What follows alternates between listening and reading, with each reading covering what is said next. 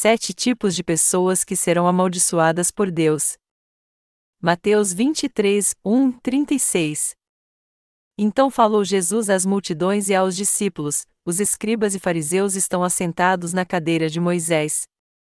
Portanto, observai e fazei tudo o que vos disserem. Mas não procedais de conformidade com as suas obras, pois dizem e não fazem.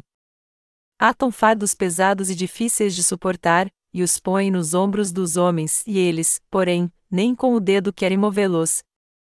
Tudo o que fazem é a fim de serem vistos pelos homens, alargam os seus filactérios, e incompridam as franjas das suas vestes, e amam os primeiros lugares nas ceias, as primeiras cadeiras nas sinagogas, as saudações nas praças e os serem chamados rabi pelos homens. Vós, porém, não sereis chamados rabi, pois um só é o vosso mestre, e vós todos sois irmãos. E a ninguém na terra chameis vosso Pai, pois um só é o vosso Pai, aquele que está nos céus. Nem sereis chamados mestres, pois um só é o vosso Mestre, o Cristo. O maior dentre vós será vosso servo. Pois quem a si mesmo se exaltar será humilhado, e quem a si mesmo se humilhar será exaltado. Mas, ai de vós, escribas e fariseus, hipócritas! Fechais o reino dos céus aos homens. Vós mesmos não entrais, nem deixais entrar aos que estão entrando. Ai de vós, escribas e fariseus, hipócritas! Devorais as casas das viúvas, sob pretexto de prolongadas orações. Por isso sofrereis mais rigoroso juízo. Ai de vós, escribas e fariseus, hipócritas! Percorreis o mar e a terra para fazer um prosélito, e depois de o ter desfeito, o tornais filho do inferno duas vezes mais do que vós. Ai de vós, condutores cegos! Que dizeis, aquele que jurar pelo templo, isso nada é, mas o que jurar pelo ouro do templo, esse é devedor. Insensatos e cegos! Qual é maior, o ouro, ou o templo, que santifica o ouro? Também dizeis, aquele que jurar pelo altar, isso nada é, mas aquele que jurar pela oferta que está sobre o altar, esse é devedor. Insensatos e cegos. Qual é maior, a oferta, ou o altar que santifica a oferta? Portanto, o que jurar pelo altar jura por ele e por tudo que sobre ele está. E o que jurar pelo templo, jura por ele e por aquele que nele habita. E o que jurar pelo céu, jura pelo trono de Deus e por aquele que está assentado no trono. Ai de vós, escribas e fariseus, hipócritas! Daís o dízimo da hortelã, do endro e do cominho, mas negligenciais o mais importante da lei, a justiça, a misericórdia e a fé. Devíeis, porém, fazer estas coisas, sem omitir aquelas. Condutores cegos. Que coais um mosquito e engolis um camelo. Ai de vós, escribas e fariseus, hipócritas! Limpais o exterior do copo e do prato, mas o interior está cheio de rapina e de intemperança. Fariseu cego. Limpa primeiro o interior do copo e do prato, para que também o exterior fique limpo. Ai de vós, escribas e fariseus, hipócritas! Sois semelhantes aos sepulcros caiados, que por fora realmente parecem formosos, mas por dentro estão cheios de ossos de mortos, e de toda imundícia. Assim também vós exteriormente pareceis justos aos homens, mas interiormente estáis cheios de hipocrisia e de iniquidade. Ai de vós, escribas e fariseus, hipócritas! Edificais os sepulcros dos profetas, adornais os monumentos dos justos e dizeis: se estivéssemos vivos no tempo de nossos pais, não teríamos sido cúmplices seus no derramar o sangue dos profetas. Assim, vós mesmos testificais que sois filhos dos que mataram os profetas. Enchei vós, pois, a medida de vossos pais. Serpentes, raça de víboras. Como escapareis da condenação do inferno? Portanto, eu vos envio profetas, sábios e escribas. A uns matareis e crucificareis, a outros açoitareis nas vossas sinagogas e os perseguireis de cidade em cidade. Assim recairá sobre vós todo o sangue justo derramado sobre a terra, desde o sangue do justo Abel até o sangue de Zacarias, filho de Baraquias, a quem matastes entre o santuário e o altar. Em verdade vos digo que todas estas coisas hão de vir sobre esta geração. O primeiro tipo de pessoas que serão amaldiçoadas por Deus. Em Mateus 23, 2.13 e fim 28, o Senhor fala sobre sete tipos de pessoas que serão amaldiçoadas por Deus. É importante todos nós entendermos que tipos de pessoas serão amaldiçoadas por Deus e tomarmos cuidado para que essa maldição não venha sobre nós. Quem é o primeiro tipo de pessoa sobre quem Deus derramará sua ira?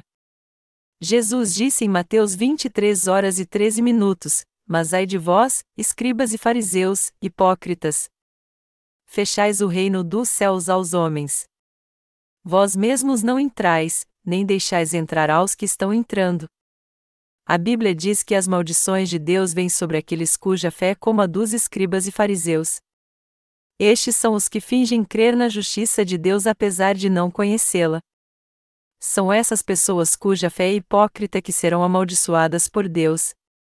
A razão pela qual essas pessoas vieram a ter uma fé hipócrita é o fato de elas não crerem na palavra da justiça de Deus como sendo a verdade da salvação. Deus irá punir os hipócritas que não conhecem sua justiça, mas que só fingem conhecê-la. Repreendendo líderes religiosos como os fariseus, o Senhor disse: Fechais o reino dos céus aos homens. Vós mesmos não entrais, nem deixais entrar aos que estão entrando. Jesus diz aqui que o primeiro tipo de pessoas que serão amaldiçoadas por Deus são os que fecham o reino dos céus para os outros. Estas pessoas não creem na palavra de Deus, e é por isso que elas serão amaldiçoadas por ser aquelas que fecham as portas do céu. Apesar de Deus ter tornado possível a todos receber a remissão de pecados encontrando o Evangelho da água e do Espírito e crendo nele, alguns colocam vários obstáculos para impedi-lo de ser pregado. É por isso que eles estarão sujeitos à maldição de Deus. Essas pessoas desprezíveis impedem os que procuram a verdade e que desejam conhecer o Evangelho da água e do Espírito de crer nele, apesar do fato de que muitas delas agora podem encontrar este verdadeiro Evangelho através dos livros e e-livros que estamos distribuindo ou através dos santos que nasceram antes delas. Essas pessoas se opõem ao testemunho do Evangelho da água e do Espírito porque creem que é apenas no sangue de Jesus na cruz que está a verdadeira salvação. É por isso que elas estão sempre tentando impedir os outros de crer neste verdadeiro Evangelho. Além disso, a maioria dos cristãos hoje diz que o batismo que Jesus recebeu de João Batista, que está nitidamente escrito no Novo Testamento, foi totalmente irrelevante para nossa salvação. Mas o que o Senhor diz sobre o Evangelho da água e do Espírito na Bíblia? 1 Pedro 3 horas e 21 minutos diz: Por uma verdadeira figura, o batismo vos salva. Este batismo que Jesus recebeu de João Batista é a verdade absoluta e nos mostra que Cristo levou os nossos pecados pessoalmente. Todavia, aqueles que conhecem essa verdade definitiva da salvação são muito poucos hoje em dia, enquanto que os que ignoram essa linda verdade da salvação, o Evangelho da água e do Espírito, são muitos. Isso porque estes cristãos já foram contaminados pelo falso Evangelho, e quando eles têm uma chance de encontrar o verdadeiro Evangelho da água e do Espírito, eles acabam não crendo nele. Todas essas pessoas estão sem dúvida tentando enganar sua própria consciência e até mesmo a Deus. Os cristãos têm que entender agora que o batismo que Jesus recebeu de João Batista é a verdade, que através deste batismo Jesus levou sobre si não apenas os seus pecados, mas todos os pecados do mundo de uma vez só, quando algumas pessoas encontram pela primeira vez o Evangelho da água e do Espírito, seus olhos só podem ver a palavra da lei, e então elas pensam que somente os seus pecados estão sendo apontados. Por causa disso, elas não entendem que o Evangelho da água e do Espírito é o Evangelho bíblico. Isso acontece pelo fato de os seus olhos espirituais estarem fechados, pois elas ainda não receberam a remissão de pecados já que um falso evangelho está cegando seus olhos espirituais, e já que elas estão cativas a uma ideia pré-concebida de que a única maneira de seus pecados serem perdoados é fazendo orações de arrependimento, elas não têm como escapar dessa cegueira espiritual. Os cegos espirituais são esses cristãos de hoje que ainda creem que apenas o sangue de Jesus na cruz é a grande verdade da salvação. Eles colocam sua fé somente no sangue da cruz, e é por isso que eles estão presos ao pecado. É por isso que eles não podem ser revestidos com a graça da verdadeira salvação de Deus através do batismo que Jesus recebeu de João Batista e do seu sangue derramado na cruz. Alguém recebe a graça da verdadeira salvação quando ele crê na verdade de que Jesus levou todos os pecados do mundo ao ser batizado por João Batista quando veio a essa terra. A graça de Deus é a verdade da salvação manifestada através do Evangelho da Água e do Espírito. A graça da salvação que Jesus nos concedeu só é encontrada no batismo que ele recebeu de João Batista e no sangue da cruz. Por isso, quem não crer neste verdadeiro Evangelho da água e do Espírito terá que enfrentar o terrível julgamento do pecado por ter cometido um pecado muito grave contra Deus. Sendo assim, aqueles que ignoram o batismo que Jesus recebeu de João Batista e seu sangue na cruz acabarão levando sua alma para o inferno. No final, por terem fechado as portas do céu, eles não poderão entrar nele e ainda impedirão outros de entrar. Portanto, o que você tem que entender agora é que apenas o Evangelho da água e do Espírito é a grande verdade da salvação. É por isso que os hipócritas espirituais serão o primeiro alvo da ira de Deus. E por eles não crerem no Evangelho de Deus, ou seja, no Evangelho da água e do Espírito, mas, ao contrário, crerem que apenas o Evangelho do sangue da cruz é o verdadeiro Evangelho, eles ainda estão debaixo da sombra do pecado. Além disso, já que eles uniram forças com várias pessoas que compartilham da mesma fé que eles e se opõem juntos ao povo de Deus, eles serão amaldiçoados ainda mais. E apesar disso, eles ainda creem que Jesus é o seu Senhor.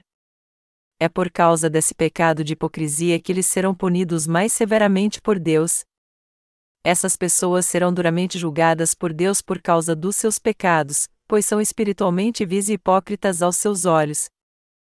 No entanto, apesar disso, muitos líderes cristãos não têm a menor ideia que o Evangelho da água e do Espírito que Deus dá ao homem é a verdade definitiva da salvação, e é por isso que eles confessam que creem em Deus em vão. Eles não querem crer neste Evangelho da verdade porque ele é diferente do Evangelho que eles aprenderam nas correntes do cristianismo, na passagem onde Jesus diz que é preciso nascer da água e do Espírito, eles dizem que a água aqui se refere à palavra de Deus.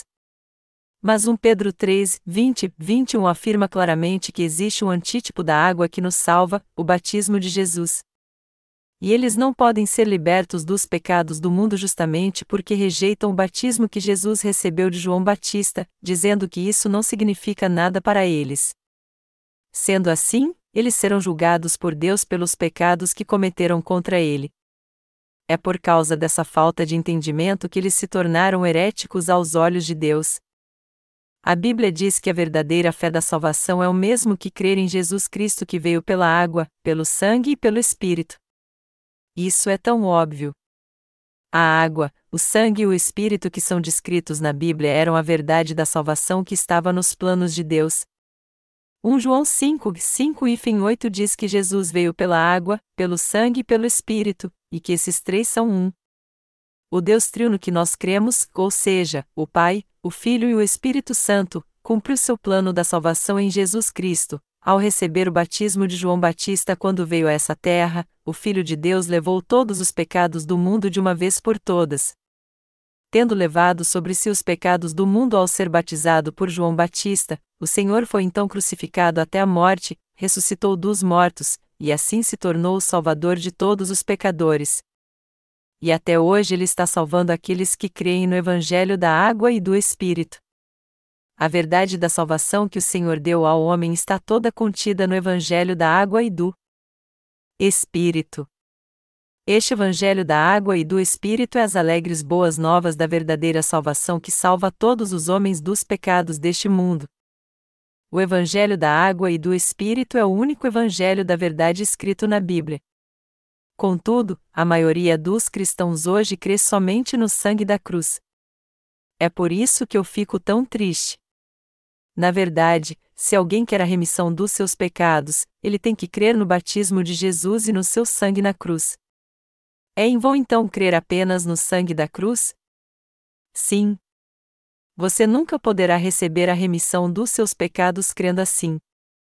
Para que você seja salvo de todos os seus pecados, você tem que crer de todo o coração no batismo que Jesus recebeu de João Batista e no sangue da expiação vertido na cruz.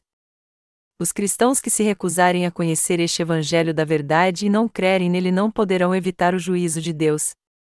Então, aqueles que não creem no Evangelho da água e do Espírito, nem mesmo depois de tê-lo ouvido, têm que entender que estão se opondo diretamente ao Evangelho da justiça de Deus. E o pecado que eles estão cometendo é muito grave não apenas por rejeitarem o Evangelho da água e do Espírito, mas também por impedirem que outros creiam neste verdadeiro Evangelho. Deste modo, Deus não teve outra escolha senão julgar essas pessoas, pois Ele é um Deus justo que pune com justiça todo aquele que tem pecado em seu coração. Você então vai querer ser uma dessas pessoas que serão julgadas por Deus por causa dos seus pecados? Já que o Senhor nos salvou de todos os nossos pecados com o Evangelho da água e do Espírito, como é que você pode não crer neste que é o legítimo Evangelho da verdade? já que a Bíblia diz tanto no Antigo quanto no Novo Testamento que este Evangelho é realmente a grande verdade, ele então é a grande verdade, apesar de os líderes cristãos de hoje negarem que o Evangelho da água e do Espírito dado pelo Senhor é a grande verdade da salvação. A verdade do Evangelho da água e do Espírito não é algo dispensável que não tem importância alguma para a salvação, como se você pudesse escolher crer nela de coração ou não. Ao contrário, esta verdade do Evangelho da água e do Espírito é a verdade totalmente indispensável que todos devem crer para receber a salvação. O que todos precisam fazer para receber a salvação é apenas crer na verdade do Evangelho da água e do Espírito. Apesar disso, muitos cristãos rejeitam este Evangelho e insistem que podem ser salvos apenas crendo em Jesus como seu Salvador. Mas, independente de eles terem alcançado este tipo de fé ou não, os pecados do seu coração nunca poderão ser purificados por ele. Você tem que entender que a verdadeira salvação só pode ser alcançada crendo no Evangelho da água e do Espírito, e que somente essa fé é aprovada por Deus. Você tem que crer então que só o Evangelho da água e do Espírito é a verdade que nos traz a verdadeira remissão de pecados. Só assim é que você poderá ser salvo de todos os seus pecados do passado que estão amontoados em seu coração, e de todos os pecados futuros que você cometerá em seus atos também. Você só poderá receber a verdadeira remissão de pecados e entrar no reino dos céus crendo no Evangelho da água e do Espírito. O segundo tipo de pessoas que serão amaldiçoadas por Deus. Quem é o segundo tipo de pessoas que serão amaldiçoadas por Deus? Mateus 23 horas e 15 minutos diz: Ai de vós, escribas e fariseus, hipócritas, percorreis o mar e a terra para fazer um prosélito, e depois de o ter desfeito, o tornais filho do inferno duas vezes mais do que vós. A Bíblia continua dizendo que os hipócritas serão amaldiçoados por Deus. Os fariseus eram os hipócritas espirituais. Eles fingiam crer, mas era só por fora. Como eles, os cristãos atuais também creem apenas no sangue da cruz, ao invés de crerem na palavra do Evangelho da água e do Espírito eles são todos hipócritas espirituais para Deus. Essas pessoas enfrentarão os terríveis ais de Deus. Mas é são estes que estão prosperando e sendo orada por muita gente em nome de Jesus nas igrejas cristãs hoje. Alguns deles têm muito zelo e se esforçam bastante pelo Evangelho, viajando o mundo todo para pregar e converter ao cristianismo pessoas de outra fé. Mas já que eles estão pregando um evangelho imperfeito no mundo todo, os que ouvem este falso evangelho e passam a crer em Jesus por meio dos seus ensinamentos não podem ser purificados dos seus pecados, mesmo confessando Jesus como seu Salvador. Essas pessoas serão amaldiçoadas por Deus. Foi por isso que o Senhor disse: Percorreis o mar e a terra para fazer um prosélito, e depois de o ter desfeito, o tornais filho do inferno duas vezes mais do que vós, Há muita gente assim no cristianismo hoje em dia. E o problema é que essas pessoas estão evangelizando com um zelo muito grande. Mas seria melhor se elas ficassem em casa e não fizessem nada. Assim, aqueles que conhecem o Evangelho da água e do Espírito corretamente poderiam pregar a palavra a todo aquele que não conhece este Evangelho. Algumas pessoas, apesar de não terem recebido a remissão dos seus pecados, têm muito zelo em pregar este evangelho que não pode salvar nem elas mesmas. E qual o resultado disso? elas acabam contaminando os outros com sua fé legalista e tornando os pecadores como elas, levando-os a se desviar mais ainda do Evangelho da água e do Espírito. E qual o resultado da fé dos cristãos atuais? Já que eles creem em Jesus sem entender corretamente a verdade do Evangelho da água e do Espírito desde o seu começo, eles tornam os homens duas vezes mais filhos do inferno do que eles. Assim, Quase todos os chamados ambons em cristãos não podem ser purificados dos seus pecados, pois eles não conhecem corretamente o Evangelho da água e do Espírito. Portanto, aqueles que creram em Jesus até agora sem entender corretamente o Evangelho da água e do Espírito têm que voltar atrás o mais rápido possível, receber a remissão dos seus pecados conhecendo o Evangelho da verdade e crendo nele, e anunciando então este verdadeiro Evangelho. É isso que Deus está nos advertindo tão enfaticamente aqui. O maior pecado de todos é não crer em Jesus que veio pelo Evangelho da água e do Espírito como Salvador. Não há problema algum se alguém ainda não começou a crer em Jesus como seu Salvador, contando que ele tenha uma oportunidade de crer na verdade do Evangelho da água e do Espírito. No entanto, aqueles que confessam crer em Jesus sem conhecer o Evangelho da água e do Espírito têm que analisar sua salvação mais uma vez para ver se ela foi completa e crer neste Evangelho da verdade. Estes cristãos pecadores também podem ser salvos se encontrarem os evangelistas enviados por Deus, pois assim eles poderão conhecer o Evangelho da água e do Espírito corretamente e crer nele.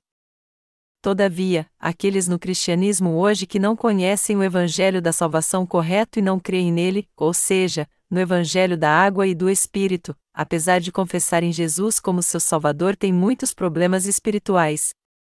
Algumas pessoas pregam para os outros que é possível ser salvo crendo apenas no sangue de Jesus. Mas a verdade é que eles mesmos não entendem corretamente o evangelho da água e do espírito você tem que entender que esse tipo de fé está completamente errado. Aqueles que ainda têm pecado em seu coração, mesmo crendo em Jesus como seu Salvador, enfrentarão a terrível ira de Deus. O que é o Evangelho da água e do Espírito que Deus nos deu? Ele proclama que Jesus nos salvou de todos os pecados do mundo pelo batismo que ele recebeu de João Batista e por seu sangue derramado na cruz quando ele veio a essa terra. Por que as pessoas não creem no Evangelho da água e do Espírito em seu coração então? Ao ser batizado por João Batista, Jesus levou sobre si nossos pecados, e ao derramar seu sangue na cruz, ele suportou toda a condenação pelos nossos pecados. Foi assim que ele nos salvou do pecado e da morte. Como alguém pode ser tão tolo então e seguir aqueles que pregam apenas o sangue da cruz? essas pessoas ignorantes não entendem que o Evangelho da água e do Espírito é a verdade da perfeita salvação. Entre os que creem em Jesus como seu Salvador hoje em dia, os que não creem no Evangelho da água e do Espírito, apesar de conhecê-lo, serão amaldiçoados por Deus. Isso porque, na visão de Deus, ninguém mais além destes são heréticos. Os escribas e fariseus repreendidos na passagem deste capítulo são os líderes cristãos de hoje os chamados líderes das igrejas cristãs são responsáveis por guiar seu povo corretamente. E essa responsabilidade é muito importante. Se eles cumprirem sua função fielmente, eles receberão muitos galardões de Deus, mas se eles fracassarem, eles receberão mais punições do que galardões. É por isso que a Bíblia diz: Meus irmãos, não sejais muitos de vós mestres, sabendo que receberemos um juízo mais severo. Em Tiago 3 horas e 1 minuto. Embora haja muitos líderes cristãos em cada denominação, a maioria deles não conhece o Evangelho da água e do Espírito, e por isso estão guiando seus membros com hipocrisia espiritual. Eles não somente são incapazes de reconhecer a verdade do Evangelho da água e do Espírito e suas testemunhas, mas o que é ainda pior, estão atrapalhando os que estão tentando pregar este Evangelho. Apesar de os cristãos não entenderem direito o Evangelho da água e do Espírito, se eles forem ensinados por aqueles que conhecem o Evangelho da verdade corretamente, eles poderão ter a fé correta e receber a salvação então. Se um cristão pecador encontrar uma testemunha que nasceu de novo e ouvir a palavra, ele poderá entender isso então. Ah, todo este tempo eu fui ignorante em relação ao Evangelho da água e do Espírito e criei somente no sangue da cruz. Eu só conhecia o meio Evangelho. E se essa pessoa voltar atrás então e crer no Evangelho da água e do Espírito como a verdade da salvação, ela alcançará a perfeita salvação. Porém, os chamados líderes cristãos não apenas fracassaram em entender que o Evangelho da água e do Espírito é a verdade da salvação, mas ainda pior, eles tomam a frente para impedir este Evangelho da verdade de ser pregado. O problema é que eles, por sua própria vontade, se recusam a crer no Evangelho da água e do Espírito. E mesmo diante deste verdadeiro Evangelho, eles continuam se apegando ao seu orgulho e sendo teimosos. Eles são como Jeroboão aos olhos de Deus, e por isso eles têm que deixar essa fé errada e se arrepender, caso contrário, serão amaldiçoados por Deus. Jesus disse que pessoas assim viajam céu e terra para que possam ganhar uma alma, e quando conseguem a tornam duas vezes mais filho do inferno que eles. Por isso, os evangelistas de hoje que não conhecem o Evangelho da água e do Espírito estão cometendo os mesmos pecados que os falsos profetas no Antigo Testamento. Eles pecam contra Deus justamente porque não conhecem a verdade do Evangelho da água e do Espírito. Quando eles viajam por toda a terra e encontram um pecador, eles o fazem duas vezes mais filhos do inferno do que eles. O problema, entretanto, é que essas pessoas não estão restritas à Coreia, mas estão presentes em cada lugar do mundo todo. Até mesmo os chamados evangelistas atuais não conhecem a verdade do Evangelho da água e do Espírito corretamente, e é por isso que eles só creem no sangue da cruz como a verdade da salvação. Muitos dos renomados evangelistas mundiais não conhecem o Evangelho da água e do Espírito, e ainda assim afirmam que pregam o Evangelho que traz remissão de pecados e torna a todos justos. Estes são os próprios líderes evangélicos. Eles acham erradamente que já receberam a remissão dos seus pecados crendo no sangue da cruz. Isso significa que eles estão levando sua própria igreja a se desviar. Na minha avaliação, todos eles são tolos. E eu digo isso não pelos meus méritos, mas porque esse tipo de fé não é aprovado no reino de Deus. Essas pessoas se gabam por terem certeza da sua salvação. Elas também dizem que, pelo fato de Jesus ter cuidado na cruz de todos os pecados que o homem cometeu no passado, no presente e no futuro, todo aquele que crê nisso não tem pecado. Eles insistem que são justos. Mas eles receberam realmente a remissão dos seus pecados através do Evangelho da água e do Espírito? Amados irmãos, se alguém crê de modo errado e usa o seu conhecimento enganoso para pregar a sua igreja, como é que alguém assim pode ser aprovado como servo de Deus? Você nunca receberá salvação se aprender com aqueles que creem apenas no sangue da cruz e crer segundo os seus ensinamentos, por mais que você aprenda. Muitos novos convertidos querem conhecer Jesus e crer nele como seu Salvador com um desejo sincero de confiar em Deus. Mas os líderes cristãos hoje estão impedindo-os de receber a salvação ensinando este evangelho falso e se opondo também aos servos de Deus que pregam o evangelho da água e do Espírito para eles. Como eles serão julgados severamente por este pecado então? A maioria dos líderes cristãos está cometendo estes pecados. Você pode pensar então, já que você sabe de tudo isso, por que você não faz algo a respeito?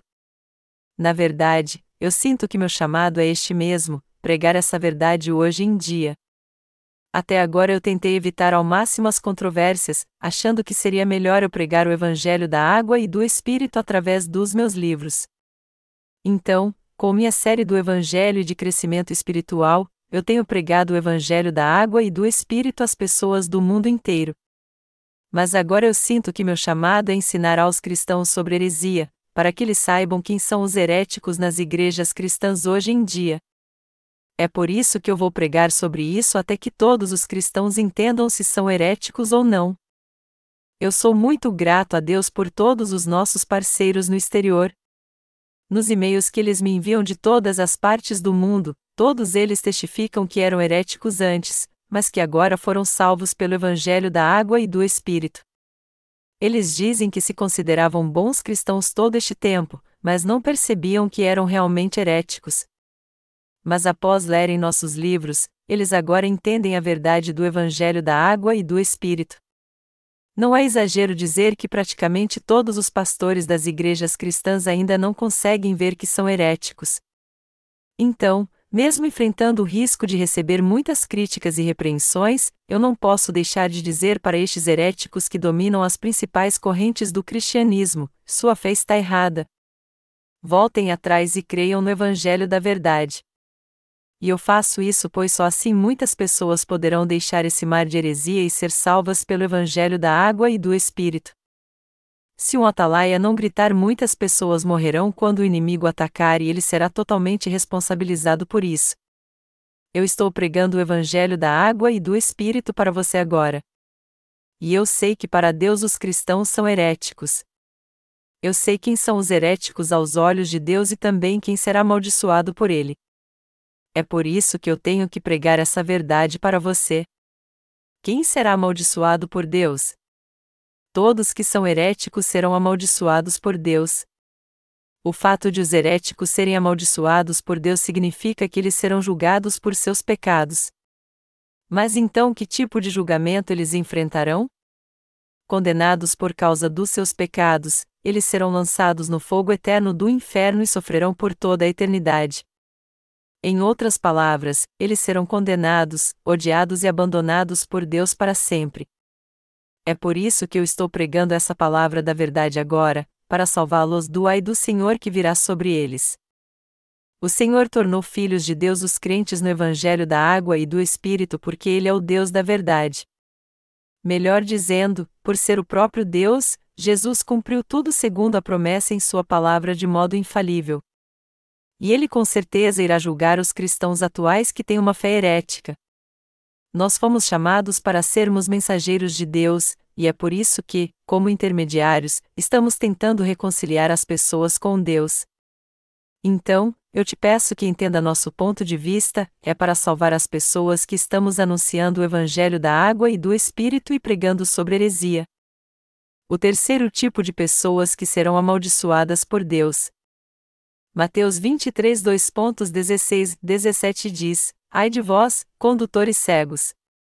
Que dizeis, aquele que jurar pelo templo, isso nada é, mas o que jurar pelo ouro do templo, esse é devedor. Insensatos e cegos! Qual é maior, o ouro, ou o templo, que santifica o ouro? Em Mateus 23, 2.16, 22, o Senhor diz que os líderes que estão cegos espiritualmente serão amaldiçoados por Deus, estes líderes que estão espiritualmente cegos não conhecem o Evangelho da água e do Espírito, e é triste ver que eles estão liderando muita gente no cristianismo hoje em dia. Aqueles que são cegos espiritualmente ensinam a sua igreja assim: aquele que jurar pelo templo, isso nada é, mas o que jurar pelo ouro do templo, esse é devedor. Alguns juravam pelo templo em Jerusalém, mas eles eram muito tolerantes e diziam que não importava se o voto fosse cumprido ou não. No entanto, quando alguém jurava pelo ouro do templo, este voto tinha que ser cumprido de qualquer jeito então. O Senhor disse que estes eram ensinamentos de cegos. Mas até agora os líderes espiritualmente cegos acham que fazer um voto financeiro é mais importante do que um voto feito a Deus. Por isso, quando seus membros querem fazer um voto para ofertar dinheiro, eles ensinam que essa promessa tem que ser cumprida de qualquer jeito. Isso significa que os líderes cegos dão mais importância aos votos financeiros do que a qualquer promessa feita a Deus. Quando um cristão hoje faz um voto perante seu pastor e diz: Deus, eu vou ter uma vida justa e dedicada de agora em diante, seu pastor diz então: Isso é bom. Atitudes são mais importantes do que palavras de arrependimento. Faça o melhor então para cumprir seu voto.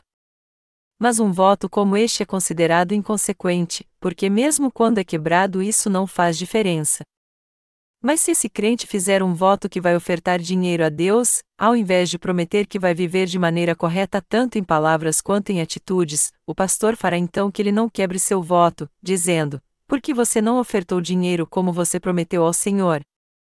Melhor dizendo, se esse crente prometeu oferecer dinheiro ao Senhor, seu pastor irá pressioná-lo para que ele cumpra a promessa de qualquer jeito. Neste caso, o pastor visitaria o membro da sua igreja e diria: Por que você não cumpriu sua promessa? Por que você não cumpriu o voto que fez a Deus? Se você não cumprir o voto que fez a Deus, você será amaldiçoado por ele. Isso tudo acontece porque os pastores hoje em dia estão adorando ao bezerro de ouro. Estes adoradores do bezerro de ouro lançam maldição sobre sua própria igreja em nome de Jeová. Esses pastores estão interessados apenas em dinheiro, ao invés de crerem e seguirem o evangelho da água e do Espírito, a palavra de Deus. É por isso que eles são cegos espirituais e verdadeiros heréticos que adoram o bezerro de ouro diante de Deus. O Senhor disse que ai dos cegos espirituais. Amados irmãos, o que é mais importante para Deus, ouro ou seu nome? Existe alguém que não sabe a resposta para essa pergunta? Porém, os pastores de hoje que estão pastoreando de maneira falsa como líderes espirituais cegos estão interessados apenas nas ofertas da sua igreja. Não havia problema se alguém que fizesse um voto no templo em Jerusalém o quebrasse, mas alguém que prometia dar ouro tinha que cumprir seu voto de qualquer jeito? E já que eles cumpriam seu voto e ofertavam os valores que prometiam, o voto feito em nome de Deus deveria ser muito mais importante. Entretanto, os líderes judeus cegos espiritualmente davam mais importância aos votos feitos em dinheiro. A mesma coisa acontece hoje. Quando olhamos para os pastores que servem ao bezerro de ouro, nós vemos que eles consideram o dinheiro mais importante que o próprio Deus. A maioria deles está adorando o bezerro de ouro assim agora. Eu me correspondi com nossos irmãos nascidos de novo na costa do Marfim por e-mail. E segundo as notícias que eles me enviaram, existe uma igreja evangélica onde seus membros têm que aceitar as palavras do seu pastor como se elas fossem a palavra do próprio Deus. O líder dessa igreja é um missionário da Coreia que, pelo que parece, tem ensinado sua igreja a guardar suas palavras como se fossem a palavra de Deus. Um dos membros da sua igreja disse: Nós temos que nos submeter às palavras desse missionário, por mais que sejamos pobres.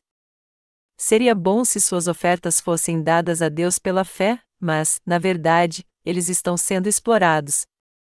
Dizem que este missionário sempre ensina sua igreja assim, já que o Senhor nos salvou ao vir a essa terra, ao derramar seu sangue na cruz e ressuscitar dos mortos, nós temos que oferecer a Ele tudo o que possuímos também. Quando o Senhor veio a essa terra, ele não teve casa própria. Já que o Senhor nos salvou assim, e se cremos realmente no amor do Senhor, temos que obedecê-lo então, mesmo na nossa pobreza. Nós temos que oferecer tudo o que possuímos para o reino de Deus também e viver na pobreza. Quem fica com todo o dinheiro ofertado pelos membros da igreja então, e onde ele é gasto? Em outras palavras, essas ofertas estão de fato sendo oferecidas a Deus e usadas adequadamente? Esse é o tipo de fé correta? Esse missionário está errado em invocar o nome de Jesus só para tirar dinheiro da sua igreja e fazer com que eles deem ofertas pregando sermões enganosos. Esses crentes também não merecem ter sua casa própria? Eles precisam de uma casa e dos seus bens para servir ao Senhor até que ele volte. Mas este missionário ensina que eles têm que vender sua casa e oferecer tudo a Deus. Ele está explorando sua igreja com esse tipo de ideia. Quanto dinheiro os cristãos da África têm realmente? Pelo fato de este missionário estar explorando os membros da sua igreja desse jeito, me disseram que quase ninguém ali tem casa própria. Quando pastores como este ministram na Coreia, eles também dizem à sua igreja: vendam suas casas e ofertem o dinheiro ao Senhor. Você pode viver numa casa alugada. Esse tipo de ministério é o mesmo de Jeroboão, que adorava o bezerro de ouro. Estes pastores invocam o nome de Deus para pressionar os membros de sua igreja a fim de que eles ofertem todo o seu dinheiro, e leva-os a competir entre si para ver quem oferta mais, empobrecendo todos eles assim. E quando a igreja tem pouco dinheiro, eles dizem aos membros que eles devem fazer o que for preciso, abrir um negócio ou ter outro emprego. E quando não há mais nenhum dinheiro, eles fazem com que seus membros deixem a igreja, dizendo: vocês não servem a Deus com seus bens materiais porque vocês não têm fé? E se ainda restar alguém, eles dizem a eles para trabalhar para o Senhor, pegam empréstimo no banco usando o seu salário com garantia e servem a Deus com este dinheiro. São estes que adoram o bezerro de ouro no cristianismo hoje. Eles estão mais interessados na riqueza da sua igreja do que na obra de Deus, Todos eles estão mais interessados no bezerro de ouro, sem exceção. Entre os líderes cristãos de hoje, os que adoram o bezerro de ouro como seu Deus é que serão amaldiçoados por Deus. E uma característica da sua fé é que eles não têm nenhum respeito pela palavra da justiça de Deus. Ao invés disso, eles estão mais obcecados em acumular mais riquezas. Afinal, o objetivo do seu ministério é tirar dinheiro da sua igreja. Mas, no final, não serão estes líderes que ficarão decepcionados, mas sua igreja que ofertou tudo o que possuía. Estes pastores são tolos. Para quem eles dizem que o dinheiro tem que ser ofertado? Eles dizem que o dinheiro tem que ser ofertado para eles mesmos. Este tipo de ministério é herético. O que aconteceria se a fé deles fosse igual à nossa, nós que cremos no Evangelho da água e do Espírito? Aqueles que estão pastoreando corretamente perante Deus ensinam sua igreja assim: eu quero que todos vocês sirvam ao Evangelho da água e do Espírito o máximo que puderem. E o mais importante para servir a este Evangelho é dedicar o corpo, o coração e a mente ao Senhor, mais do que ofertar seus bens materiais. Isto porque é preciso ter fé para servir este Evangelho da água e do Espírito. Então, com este fim, vamos unir nossas forças e dedicar nossa energia para pregar o Evangelho da água e do Espírito. Aos olhos de Deus, os outros ensinamentos e a outra fé são muito diferentes porque exploram a igreja. Não há nada mais justo do que contribuirmos com nossas ofertas para servirmos ao Evangelho da água e do Espírito, mas se ofertássemos todo o nosso dinheiro, como iríamos viver? É por isso que você deve ofertar só aquilo que pode, e também é melhor você se dedicar à obra do Senhor e servir a Ele com seu corpo, coração, tempo e mente mais do que ofertar tudo o que tem. Mas o que os pastores que só querem explorar dinheiro da igreja dizem aos seus membros? Eles dizem que eles têm que ofertar tudo o que possuem em sua vida, nem que seja preciso vender sua casa. E no final, seus membros acabam sem nada e deixando a igreja. É por isso que esses pastores são tão maus. Os que desviam a igreja assim não são bons pastores para Deus, são pastores malignos. Eles não passam de ladrões assalariados, Assim, nas igrejas pastoreadas por eles, quem é mais honrado é aquele que mais oferta. Nas igrejas que adoram o bezerro de ouro são os ricos e quem contribui mais que recebem o melhor tratamento. É por isso que Jesus chamou os escribas e fariseus de líderes cegos. Estes líderes cegos só estão interessados em ouro. Seu único interesse é o dinheiro da igreja. Todos os heréticos nas igrejas cristãs estão pastoreando dessa maneira hoje. E mesmo fazendo parte do cristianismo, eles não creem no evangelho da água e do espírito e só estão interessados em dinheiro. Sua fé é confusa e cheia de hipocrisia. Eles defendem isso dizendo que o evangelho da água e do espírito está certo, mas que também está certo crer somente no sangue da cruz. Eles usam a palavra de Deus em benefício próprio em diversas ocasiões, mas no final, o que eles querem mesmo é o dinheiro de sua igreja. Eles parecem ser loucos por dinheiro.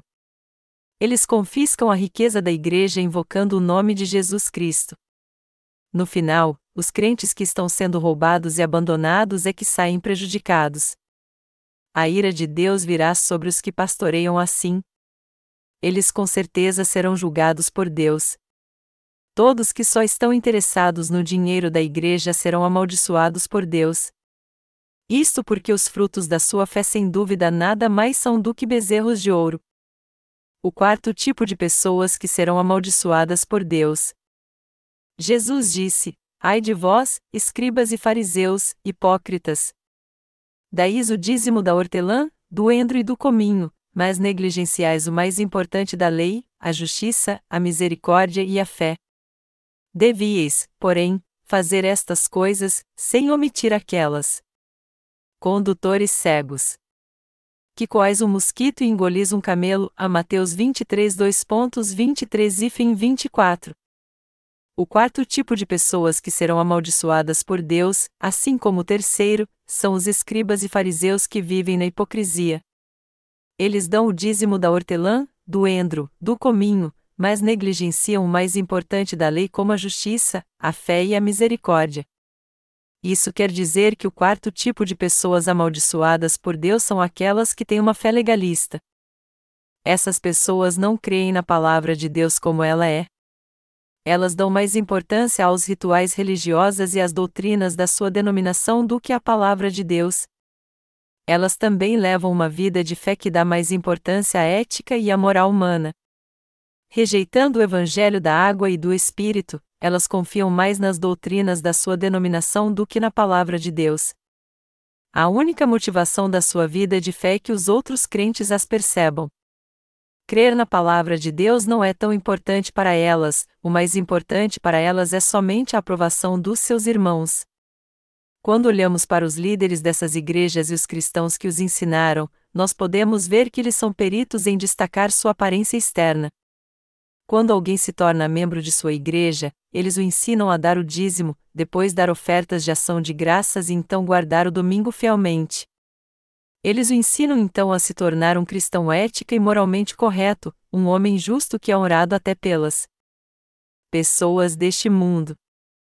Contudo, o Senhor disse que essas pessoas que não têm nenhum interesse pela justiça de Deus e que consideram o cristianismo como uma religião do mundo que só ensina a ética e a moral humanas, serão amaldiçoadas por Deus. Não há nada de errado em oferecer algo como os dízimos, o endro e a hortelã para Deus. É óbvio que nós devemos servir a Deus com nossos dízimos e ofertas e contribuindo de várias outras formas, mas não devemos deixar nossa fé no Evangelho da água e do Espírito, que é a justiça de Deus.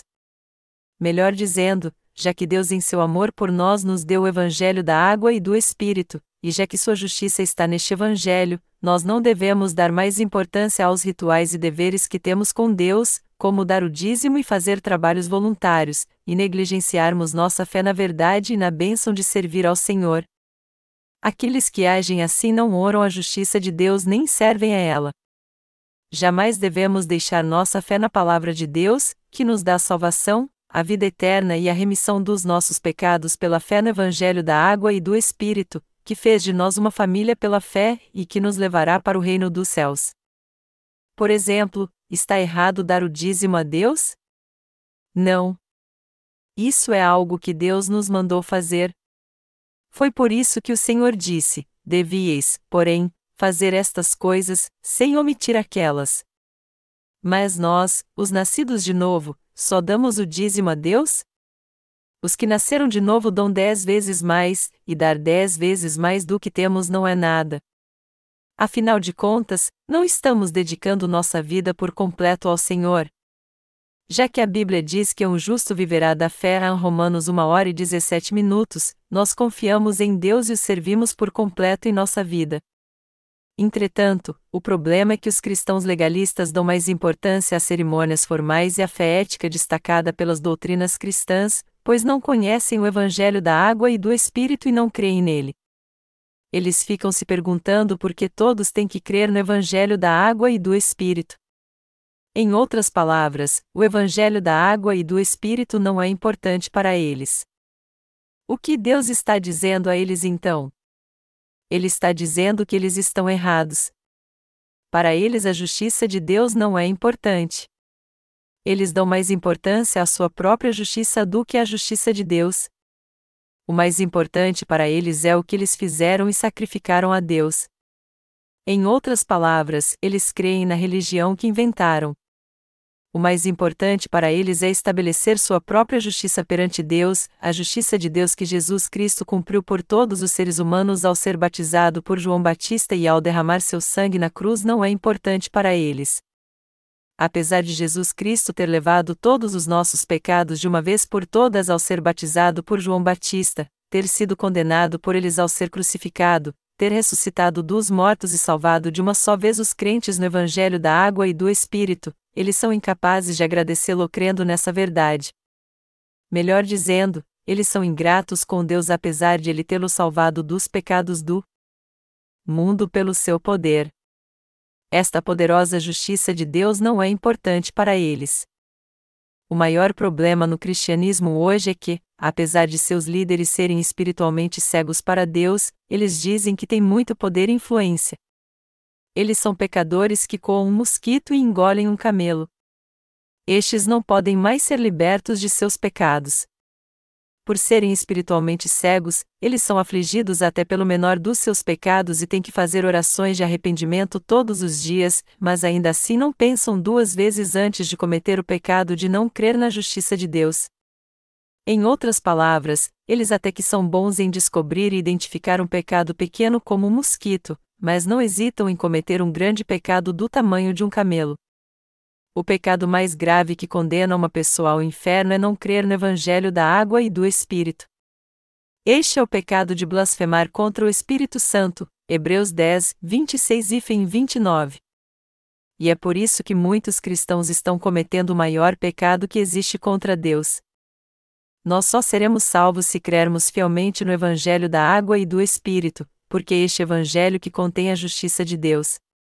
Todavia, muitos cristãos dão mais importância a bênçãos como viver em paz com os seus irmãos, ter riqueza, fama, poder, e consideram isso muito mais importante do que a justiça de Deus. É por isso que eles estão errados apesar de cometerem pecados pequenos como um mosquito. Por exemplo, se eles se exaltarem e brigarem com outro irmão, eles dizem a Deus: Senhor, eu cometi estes e estes pecados. E a culpa é minha, por favor, me perdoe. Quando eles fazem algo errado uns aos outros, eles admitem seu erro facilmente, mas não se preocupam com sua falta de fé no Evangelho da água e do Espírito, que é a justiça de Deus. Deus apagou todos os nossos pecados de uma vez por todas com o Evangelho da água e do Espírito por causa do seu amor por nós. Por isso, os cristãos devem se mostrar gratos a Deus crendo na sua justiça que lhes foi dada através do Evangelho da água e do Espírito. Mas, por outro lado, a maioria deles está ocupada demais instituindo sua própria justiça, se gabando dos dízimos que oferecem ao Senhor e à sua igreja, de quanto eles ofertaram para a construção da igreja, da obra e dos sacrifícios que fizeram. Essas pessoas são espiritualmente cegas, e muitos dos líderes das igrejas ainda são assim hoje. Se um líder que tem a obrigação de pastorear sua igreja for cego, toda a sua igreja será cega também, Aqueles que têm uma vida de fé assim serão julgados por Deus. O quinto tipo de pessoas que serão amaldiçoadas. Por Deus. Jesus disse: Ai de vós, escribas e fariseus, hipócritas! Limpais o exterior do copo e do prato, mas o interior está cheio de rapina e de intemperança. Fariseu cego. Limpa primeiro o interior do copo e do prato, para que também o exterior fique limpo. A Mateus 23, 2.25 e 26. Melhor dizendo, o Senhor disse que apesar de os heréticos que adoram o bezerro de ouro nas igrejas cristãs hoje em dia tentarem parecer limpos exteriormente, seu coração está cheio de rapina e intemperança. O coração dos fariseus está cheio de rapina e intemperança. Contudo, em sua aparência eles fingem ser impecavelmente limpos, eles costumam se orgulhar sempre de si mesmos dizendo: Eu tenho levado uma vida santa. No entanto, o que eles estão tentando realmente é enganar a si mesmos, sua igreja e até mesmo Deus. Certo pastor na Coreia se gaba da sua simplicidade e diz: Eu vivo somente com 700 dólares por mês. Mas com essas palavras ele está dizendo que seus obreiros que gastam mais do que isso com suas despesas deveriam se arrepender. Enfim, ele está dizendo que seus obreiros deveriam economizar mais e que ele tem que ser respeitado porque está servindo ao Senhor com simplicidade. Quem é este pastor? Ele é o famoso líder de uma denominação evangélica que muitas pessoas sabem quem é. Eu ouvi isso de uma irmã que era da igreja deste pastor, mas a deixou. Essa irmã me visitou e disse: O pastor que é o líder da minha denominação disse que só gasta 700 dólares com as suas despesas, ele nem leva dinheiro quando viaja. E ele disse que quando ora, Deus provê tudo no momento certo. É deste modo que ele diz que Deus provê tudo o que ele precisa em suas viagens. Quando ele pega um ônibus sem dinheiro, ele encontra um membro da sua igreja e ele não apenas cede seu lugar ao pastor, mas também lhe dá dinheiro para cobrir suas despesas. Este pastor afirma então que aonde quer que ele vá, Deus provê todas as suas necessidades financeiras quando ele ora, e é por isso que 700 dólares é suficiente para ele viver. E toda a sua igreja acredita que suas despesas mensais são somente 700 dólares.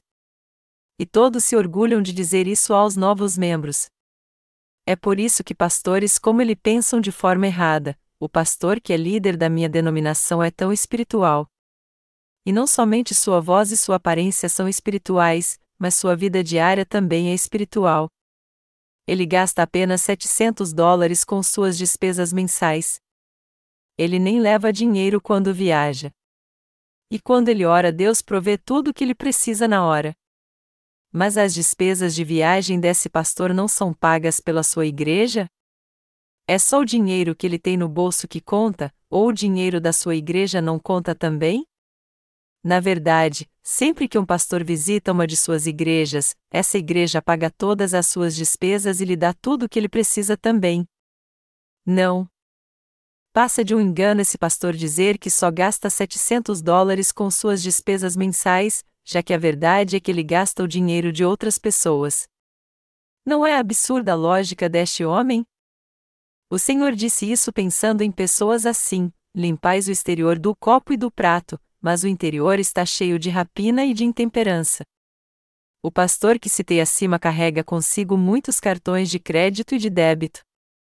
Até se ficasse sentado, ele receberia no mínimo um milhão de dólares em dinheiro por mês, já que todas as suas outras igrejas tentariam superar umas às outras enviando cada vez mais ofertas para a igreja sede. Se ele usasse todo o seu dinheiro para o Evangelho e realmente cortasse suas despesas mensais e vivesse somente com 700 dólares, aí sim ele poderia ser considerado um servo de Deus digno de todo o respeito.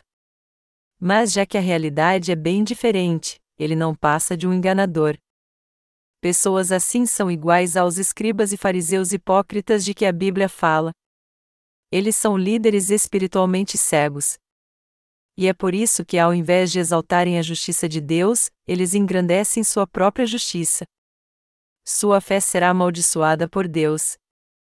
E Deus continua lhes dizendo: Ai de vocês! Ai de vocês hipócritas!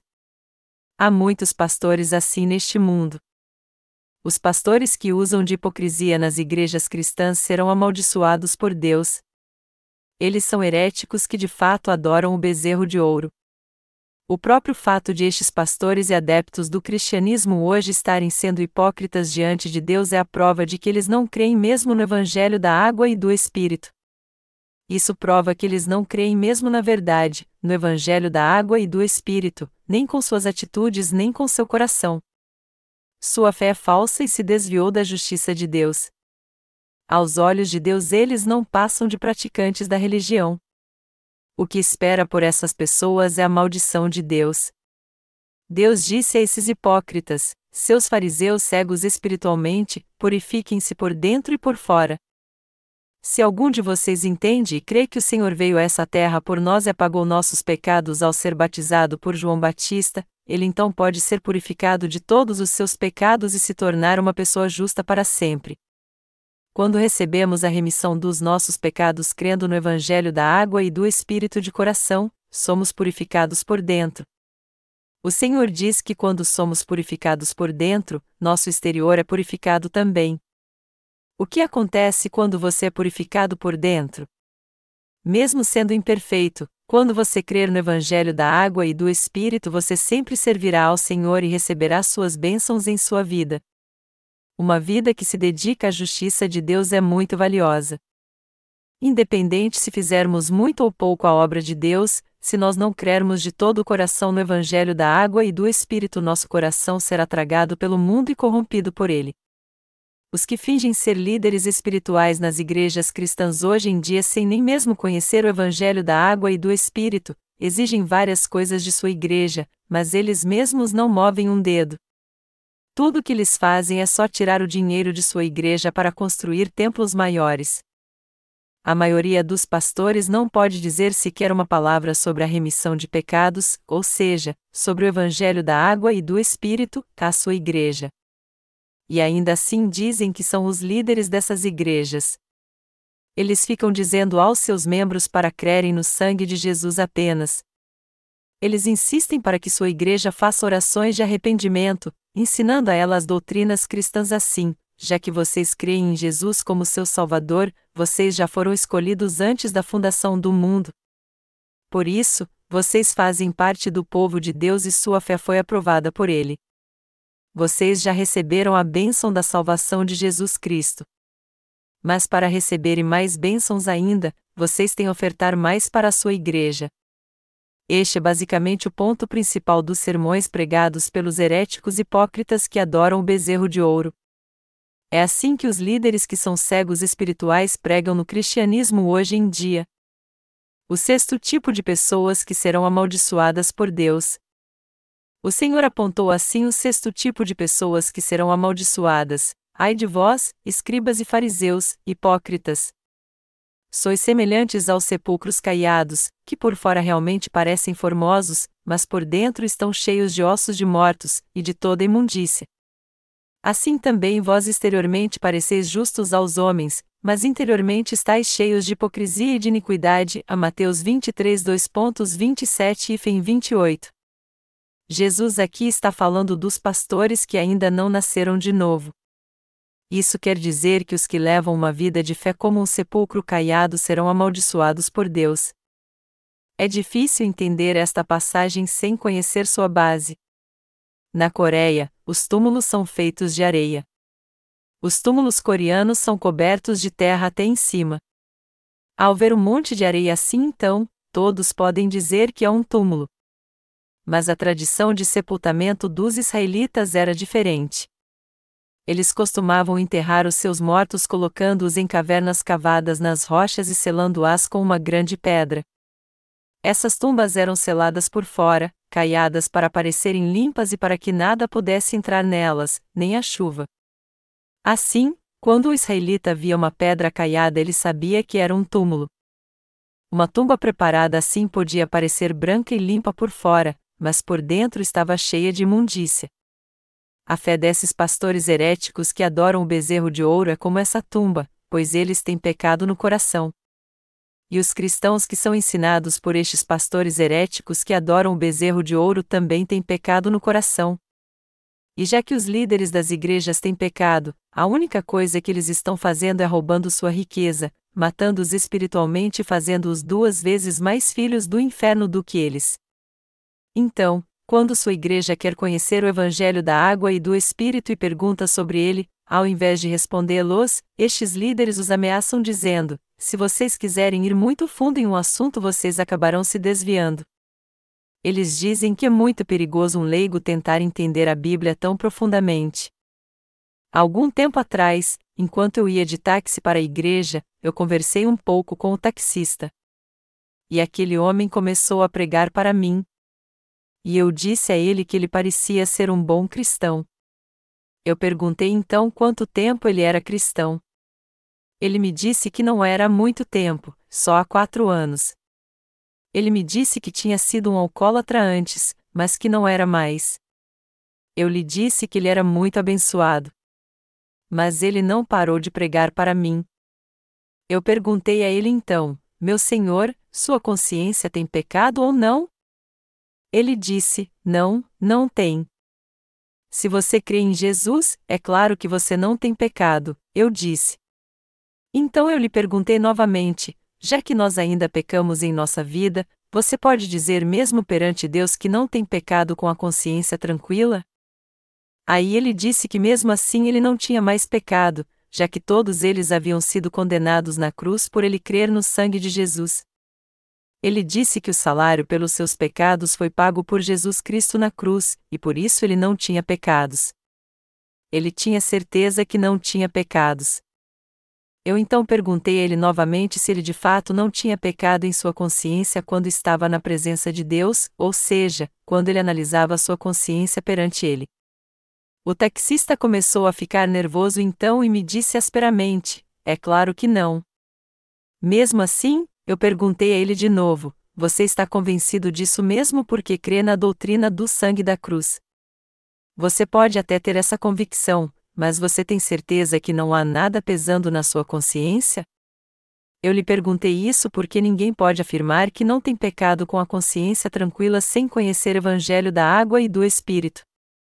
Quem conhece o Evangelho da água e do Espírito e crê nele não tem realmente nenhum pecado na sua consciência. Isso porque a verdade do Evangelho da água e do Espírito nos salvou de pecado e nos libertou, e, portanto, não há pecado em nossa consciência.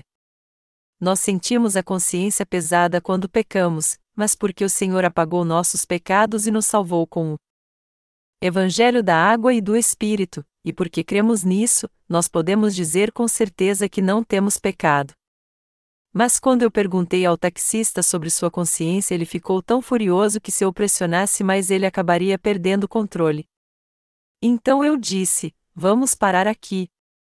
De todo modo, sua fé é boa. Não beba, dirija com segurança e seja feliz. Eu consegui acalmá-lo e desci do táxi perto de onde eu queria. Apesar de aquele homem ter dito que cria em Jesus com todo fervor, na verdade, ele cria na sua própria emoção. É por isso que ele parecia crer realmente em Jesus quando testificava dele para mim.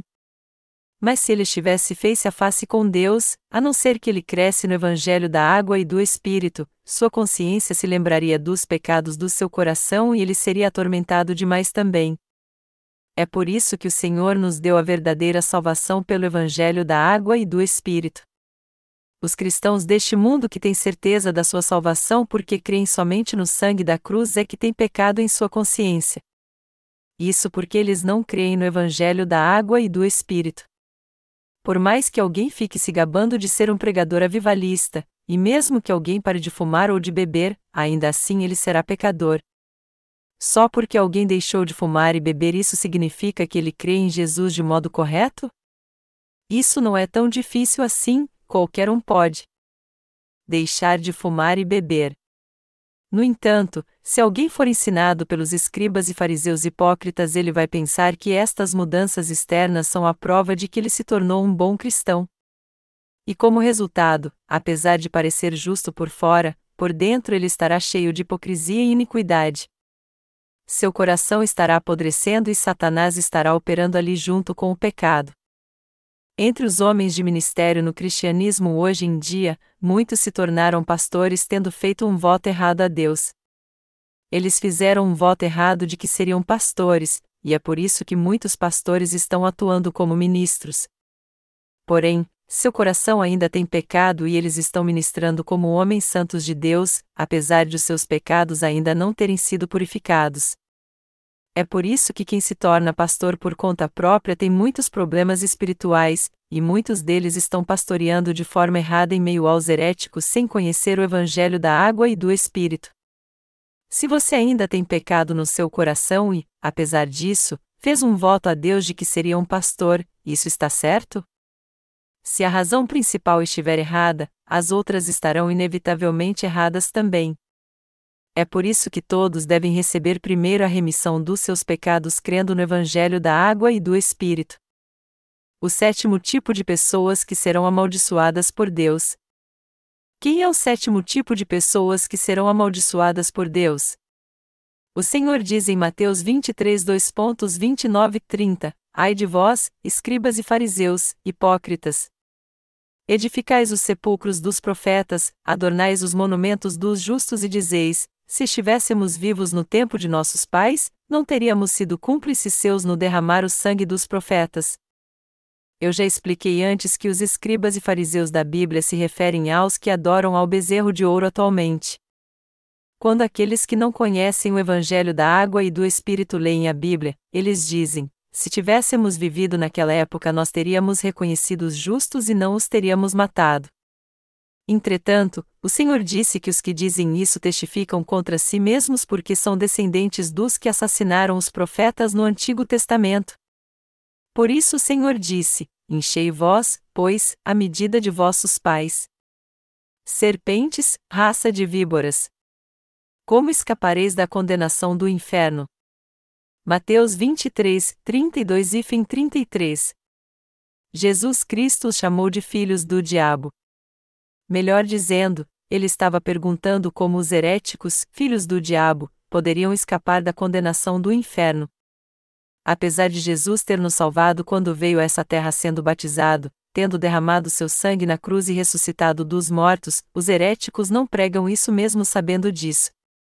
Ao contrário, eles espalham mentiras sobre o verdadeiro Evangelho, levando outros a crer nelas, impedindo-os de entrar no céu e fazendo-os duas vezes mais filhos do inferno do que eles. Como é que estes heréticos podem escapar da condenação do inferno então? Todos eles estão condenados ao inferno. Os que não conhecem o Evangelho da água e do Espírito e não creem nele mesmo conhecendo-o não passam de religiosos mundanos. Se alguém for até eles para aprender a palavra de Deus, ele com certeza vai se tornar um herético. Quem é que essas pessoas perseguem? Assim como seus pais prenderam e mataram os profetas naquela época, eles perseguem os justos agora. E os heréticos são peritos em mentir. Todos eles não passam de mentirosos. Os cristãos no mundo inteiro estão muito interessados em saber quem são os heréticos, mas do que adianta pregar sobre heresia sem ensinar o evangelho da água e do Espírito? É inútil pregar sobre heresia sem ensinar a verdadeira doutrina. Foi por isso que agora eu decidi falar francamente sobre heresia junto com o legítimo evangelho da água e do Espírito. Embora eu não tenha falado muito sobre este assunto até agora, eu creio que chegou a hora de eu ensinar isso. Agora é a hora de pregar. Quem são os heréticos? Quem são realmente os heréticos nas igrejas cristãs? São aqueles iguais a Jeroboão. Você tem que entender como é trágico e terrível o fato de o cristianismo ter se tornado uma religião secular no mundo todo. O próprio fato de o cristianismo ter se corrompido significa que ele se tornou uma heresia aos olhos de Deus. Meus amados irmãos, vocês têm que ser crentes fiéis de Deus, vocês têm que entender corretamente o que a palavra de Deus está dizendo, vocês têm que crer na palavra. Antes de tudo, vocês têm que entender a verdade e crer nela através do Evangelho da água e do Espírito, que isto é, vocês têm que saber como o Senhor nos ama, como ele se sacrificou por nós e que método ele usou para nos salvar dos nossos pecados. Vocês têm que entender e crer através do Evangelho da água e do Espírito que Deus fez coisas boas por nós e o que era certo. Vocês têm que crer no Evangelho da água e do Espírito de modo correto, pois só assim vocês poderão alegrar o coração de Deus. Eu gosto tanto do amor e da justiça de Deus que não posso deixar de pregar o Evangelho da água e do Espírito, e apesar das minhas imperfeições, eu vou dedicar ao Senhor os dons e habilidades que Ele me deu para servi-lo. E eu vou pregar este Evangelho. Mas há muitos nas igrejas cristãs hoje em dia que não nasceram de novo, e são eles que se tornaram heréticos. Há muitas pessoas neste mundo que se tornaram heréticas aos olhos de Deus porque creem em Jesus segundo as suas próprias doutrinas, e sem conhecer o Evangelho da água e do Espírito. Há muitas pessoas no cristianismo que se tornaram heréticas. Mas apesar disso, eles não conseguem ver que se tornaram heréticas. O Senhor diz a essas pessoas: Nunca vos conheci. Apartai-vos de mim, vós que praticais a iniquidade. Mateus 7 horas e 23 minutos. Amados irmãos, a razão pela qual eu estou dizendo tudo isso e pregando essa palavra é para que vocês conheçam o Evangelho da água e do Espírito e voltem para ele. A não ser que os heréticos voltem para o Evangelho da água e do Espírito de Deus, eles serão destruídos. Não importa se os seus atos são imperfeitos, pois Deus nos amou abundantemente. A fim de nos salvar de uma maneira verdadeiramente justa e correta de todos os nossos pecados, o Senhor veio a essa terra em um corpo carnal, levou nossos pecados ao ser batizado, suportou a condenação do pecado até morrer crucificado, ressuscitou dos mortos e nos salvou assim. Nós temos que entender e crer que o Senhor nos amou de uma maneira correta como essa, que ele nos salvou de uma maneira justa com a verdade, e que está a justiça de Deus. Conhecendo o Evangelho da água e do Espírito, nós temos que crer e honrar a justiça de Deus manifestada por ele. Nós temos que ser gratos à justiça de Deus pela fé. Aí então, mesmo que estejamos sozinhos ou na multidão, trabalhando, dormindo, acordando, comendo ou bebendo, o amor de Deus sempre irá reinar no meu coração e no seu nós devemos ser gratos a Ele sempre por este amor que nos salvou tão abundante, correta, fiel e perfeitamente. A justiça de Deus que nos salvou com essa perfeição deve estar o tempo todo em nosso coração pela fé. A fé cuidará de tudo o que há em nosso coração então. Toda injustiça irá desaparecer, nossos pecados serão apagados e toda sujeira que existe em nós será purificada. Nós nos tornaremos santos, nossos erros serão corrigidos e nossa maldição será tirada. Nós receberemos a remissão dos nossos pecados e tudo que fizemos de errado, em pensamentos ou atos, voltarão ao normal. Através da fé, então, nós entenderemos que Deus nos ama de modo justo, abundante e perfeito, nós seremos salvos pela fé, nos tornaremos justos e sem pecado diante de Deus, entraremos no seu reino e receberemos suas bênçãos. Entretanto, os que não nasceram de novo por não crerem no Evangelho da água e do Espírito continuam dando destaque aos seus próprios atos. Porém, eles não sabem o que fazer quando algo dá errado. Eles não podem resolver seu problema com o pecado, e é por isso que eles estão sempre escondendo os seus problemas espirituais. Porque seu coração é impuro, eles ficam apontando o pecado das pessoas.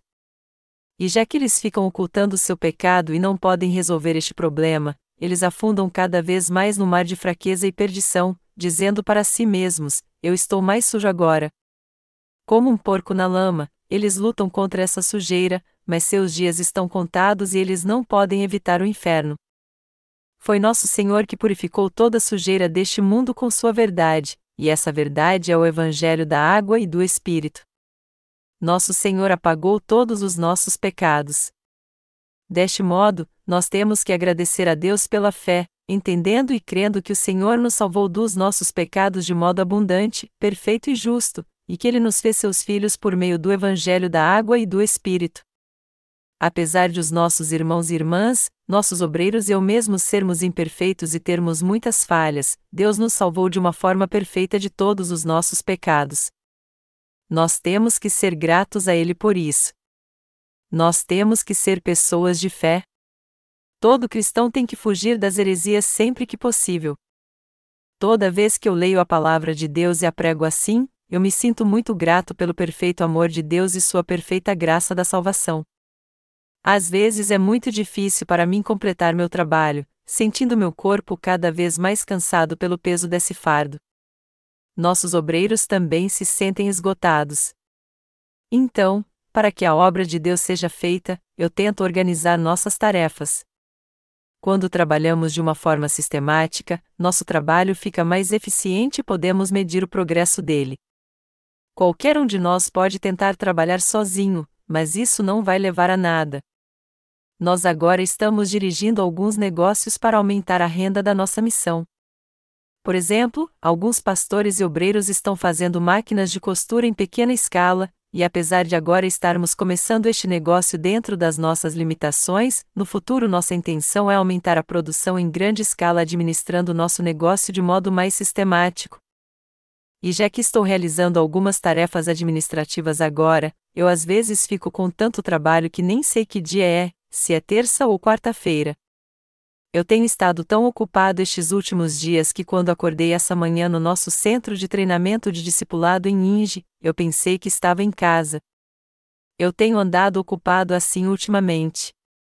Mas apesar de eu andar tão ocupado assim, e isso não muda, o que nunca sai do meu coração, o que eu tenho sempre que lembrar em meu coração, o que é imutável, é o fato de que Deus me salvou dessa maneira perfeita com o Evangelho da água e do Espírito.